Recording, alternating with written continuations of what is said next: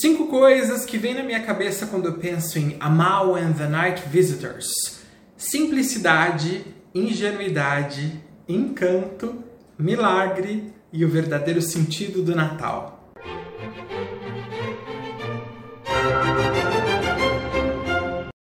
Olá, queridos amantes da ópera! Eu sou o Lucas Speck e esse aqui é o Entre Notas e Dramas, um canal multiplataforma para divulgação de ópera. Você pode ver os nossos cortes no Reels do Instagram, no TikTok e no Shorts do YouTube. E os episódios completos no Deezer, no Apple Podcast, no próprio YouTube, no Spotify e no seu reprodutor de podcast favorito. Amal and the Night Visitors é uma ópera absolutamente sui generis. A começar pela inspiração. Vocês já estão carecas de me ouvir falar que a ópera X foi inspirada no libreto do fulano, ou que o libreto Y reconta uma lenda conhecida desde não sei quando. Pois bem, aqui é diferente. Aqui tudo começou com uma pintura, um quadro, A Adoração dos Magos, de Hieronymus Bosch, que deve ter sido criado entre 1470 e 1475. O Menotti conta que ele estava absolutamente sem inspiração quando resolveu passear no Metropolitan Museum em New York e se deparou com essa pintura. E quando isso aconteceu, ele ouviu um som estranho dos três reis magos. E aí tudo começou.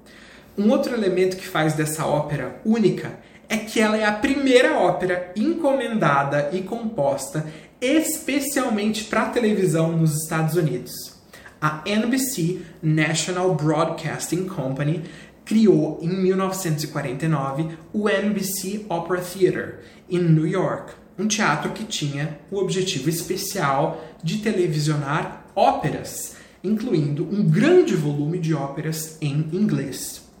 Durante os seus 14 anos de história, essa companhia de ópera comissionou diversas óperas, especialmente para televisão, mas a Mal foi a primeira delas, transmitida ao vivo na véspera de Natal de 1951. Há uma estimativa de que mais de 5 milhões de pessoas estavam assistindo isso ao vivo, que para época era assim um número assombroso. E na regência estava quem? O grande Arturo Toscanini. Quando o Menotti recebeu o comissionamento para essa ópera, ele já era um compositor de certo renome. Ele nasceu na Itália em 1911 e vinha de uma família bastante abastada e bastante musical, o que com certeza ajudou muito, convenhamos, sejamos sinceros. E ele começou a compor canções quando ele estava aí pelos seus 7, 8 anos de idade. Aos 11, ele já tinha escrito a sua primeira ópera com texto e música, The Death of Pierrot, A Morte do Pierrot. Aos 13 anos, ele recebeu treinamento formal no Conservatório de Milão e durante os anos que ele passou nesse conservatório, ele assistiu todas as óperas que ele pôde no La Scala. É claro que isso causou um impacto tremendo e ajudou a desenvolver o amor por essa forma de arte. Alguns anos mais tarde, em 28, ele foi estudar no Instituto de música Curtis, na Filadélfia, e lá ele conheceu um grande parceiro de vida e de trabalho, o Samuel Barber, que também se tornou um compositor super conhecido. Inclusive, óperas importantes como Vanessa tem o libreto do Menotti e a música do Barber. Com o passar dos anos, esse casalzão, Menotti e Barber, tiveram carreiras muito internacionais estudando, compondo e regendo tanto nos Estados Unidos quanto na Europa. Mas eu estou falando assim das principais casas de ópera. Mas foi na casa deles, chamada Capricorn, no subúrbio de New York, que Menotti e Barber fizeram o seu ninho, e isso durou até os anos 70, quando eles se separaram. Eles continuaram amigos pro resto da vida, uma maturidade que eu confesso que admiro. Teria? Não sei, mas admiro. Quando o casal se separou, o Menotti comprou uma mansão do século XVIII na Escócia, exatamente no Lammermoor Hills. Lembra que eu falei desse lugar no meu primeiro vídeo do canal lá em Lutia de Lammermoor? É exatamente isso, é o mesmo lugar. Inclusive, se você não assistiu a esse primeiro vídeo do canal, vai lá ver porque tá muito bacana. E foi nessa mansão chamada Easter House que ele viveu até o final da vida. Parece que essa casa foi vendida em 2008, olha eu fazendo fofoca, né? Por 15 milhões de libras. Libras. Dá para acreditar? Até o fim da vida, Menotti teve suas obras estreadas não só nas melhores casas de ópera do mundo todo, quanto teve o prazer de trabalhar com alguns dos melhores cantores do mundo. Plácido Domingo estreou a sua ópera Goya, a Beverly Sills estreou La Louca, a gente não gosta muito dela, mas a Elizabeth Schwarzkopf uh, estreou o Canti della Lontananza e a lista segue. Ele também tinha uma coisa com festivais. Ele criou e dirigiu super festivais muito importantes. Se hoje a gente conhece a Shirley Verrett, é claro que por causa do excelente trabalho dela, estudo, dedicação, mas é também por causa do Menotti, que deu visibilidade nesses festivais, que ajudaram a lançar vários artistas para o grande público. O Menotti compôs diversos gêneros de música, balé, música de câmara, sinfônica, música sacra, e até se aventurou a escrever teatro sem música. Mas são as suas óperas que são amadas e tocadas em todo o mundo até hoje. The Medium, Medium, The Telephone, o telefone, inclusive já tem vídeo aqui no canal, The Console, que ganhou o Pulitzer de música, Labyrinth, The Last Savage, a lista é imensa de óperas super amadas. O Menotti faleceu em fevereiro de 2007 em Mônaco, que lugar bonito para se morrer, né? E é considerado um dos maiores e mais influentes compositores de ópera do século XX nos Estados Unidos. Eu falei bastante dele aqui hoje justamente porque eu acho que ele é um compositor pouco falado, pouco estudado e infelizmente pouco executado no Brasil. Também porque ele é um dos meus favoritos, pessoalmente, mas não conto isso para ninguém, senão meu vídeo vai ficar tendencioso. Pessoal, hoje eu tenho um recado para você que sempre quis entender a forma como o cérebro humano consegue processar, interpretar e responder aos estímulos musicais. Eu falo dessa combinação de emoção, memória, cognição musical. O Instituto Alfa e a Faculdade FETES se uniram para a criação de diversos cursos de pós-graduação em música, e entre eles está o curso de Neurociência da Música. Olha que demais! um curso totalmente online, com um corpo docente super qualificado, flexibilidade de horário e a possibilidade de networking com diversos profissionais da área. E nós temos um presente super especial para você que acompanha o Entre Notas e Dramas. Se no momento da inscrição você mencionar que veio pelo Lucas Speck, você vai ganhar um super mega desconto. Para os que já têm uma graduação, esse curso conta como um curso de pós-graduação. E para você que ainda não fez, relaxa, esse curso conta como um curso de extensão universitária. Um curso muito qualificado, nota 5 no MEC, e você consegue estudar no conforto da sua casa com um precinho que eu sei, eu sei que cabe no seu bolso. O link para se inscrever está lá na bio do Instagram, arroba Entre Notas e Dramas. E é claro, também está aqui na descrição do vídeo se você estiver no YouTube. Muito obrigado, FETES e Instituto Alfa, por mais essa parceria.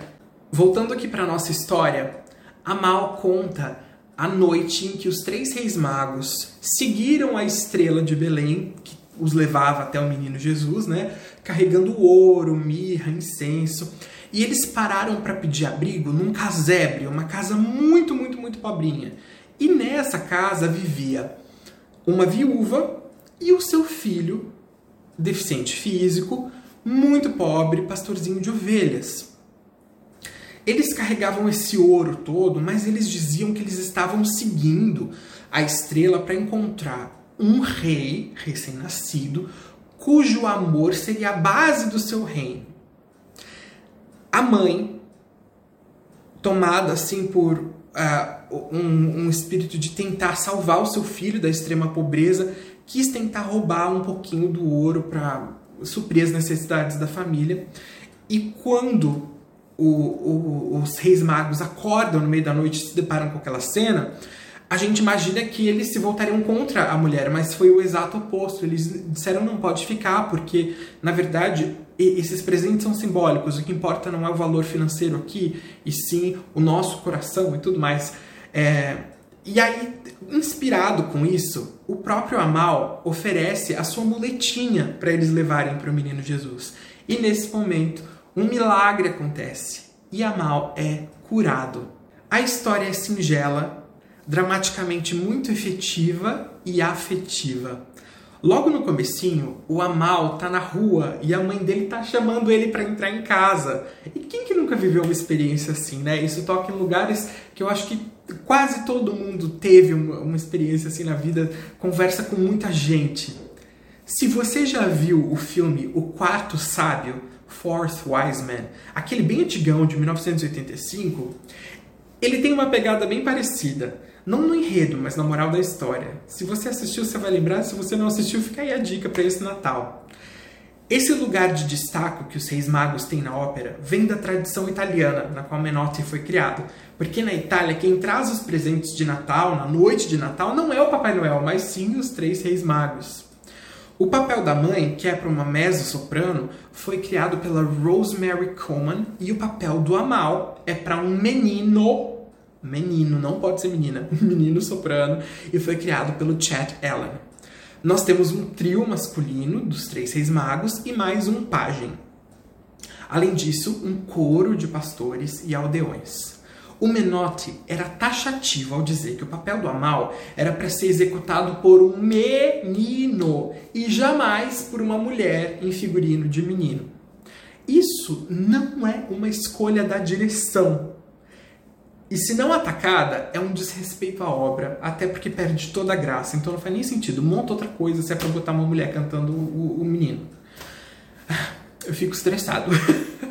Falando de música, o Menotti rejeitou o atonalismo, que era uma escola super vigente quando ele era jovem. E a sua música é caracterizada por um lirismo expressivo que cuidadosamente submete toda a linguagem a uma intenção dramática seja nas melodias, seja nos ritmos indulgentes, seja na orquestração bem-humorada.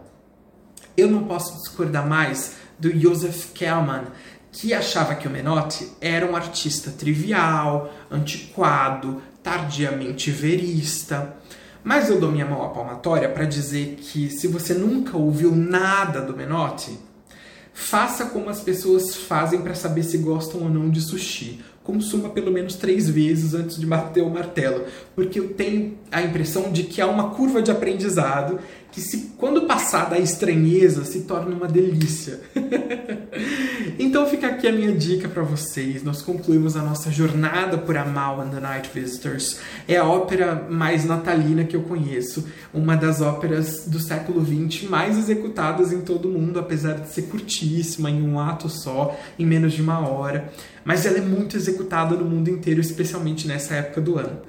Vocês com certeza já notaram que eu nunca indico um vídeo no YouTube das óperas que eu comento aqui, não é? E a razão por trás disso é que eu quero sempre privilegiar o conselho para que vocês assistam ao vivo a experiência 100% diferente. Mas nesse caso, como essa ópera foi feita para a TV, eu deixo aqui a dica de que você consegue assistir a primeira transmissão, tá no YouTube, é só procurar direitinho o que você acha. E se você nunca assistiu, vai lá, depois corre aqui para me contar o que você achou. Se você já conhece, comenta aqui para mim nos comentários se é ou não é super emocionante. Ah, e não deixa de curtir o vídeo e se inscrever para mais conteúdo sobre ópera aqui no Entre Notas e Dramas. Feliz Natal, um beijo e até a próxima!